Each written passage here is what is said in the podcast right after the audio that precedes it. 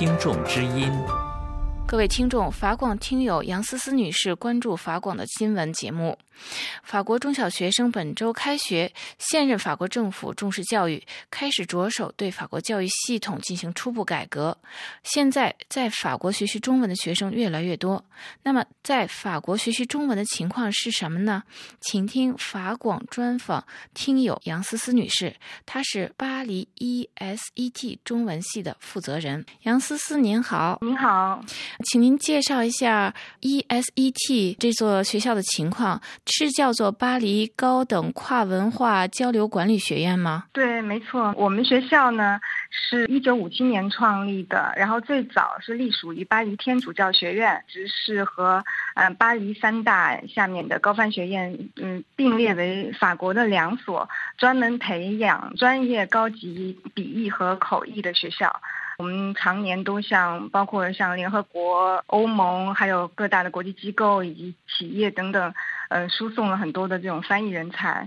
我们最近几年又开设了，比方说企业管理方面的硕士，还保留了原来的翻译硕士。这所学校是主要是中文翻译，还是各种翻译都有呢？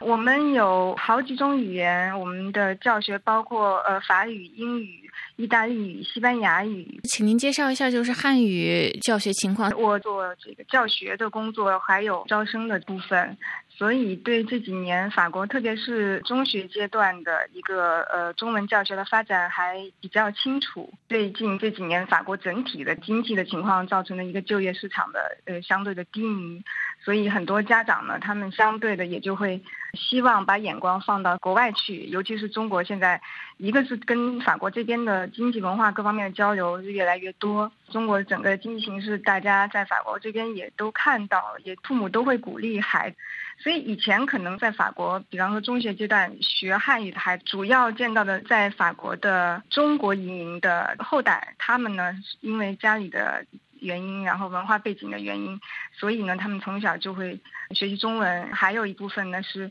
这个相对数量可能会少一点，就是从小就对中国或中国文化有一种这种向往，他可能就会产生一种兴趣，然后就会慢慢开始学。但是他可能不一定会一直坚持学到，比方说大学阶段，或者把中文这个兴趣一直发展下去。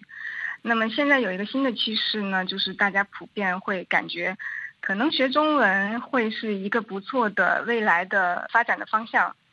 因为很多年轻人就是在大学阶段已经开始，比方说寻求到国外去留学交换的机会，甚至留在国外工作的这样的机会，为什么不考虑去中国呢？所以现在基本上在法国中文班，嗯，开设的速度是非常快的。中学阶段的中文教学，在法国中学阶段所有的外语教学里面的排名也上升也是最快的。你们学校的生源是大学水平的还是高中水平的？我们的学校是属于法国的 Grande École 这一类别，所以我们是从高中毕业生开始招生。我们学校学制一共是五年，那么前三年呢，相当于大学的本科阶段。后两年呢，就是硕士，一直到呃四年级，也就是硕士一年级都可以这个招生。所以我们的生源是，他们的来源是挺广的。我们现在也有面向中国的学生招生，所以最近两年下来，也慢慢的开始有越来越多的中国留学生，甚至在国内的学生，他们对我们学校产生兴趣来询问，然后直接来考的。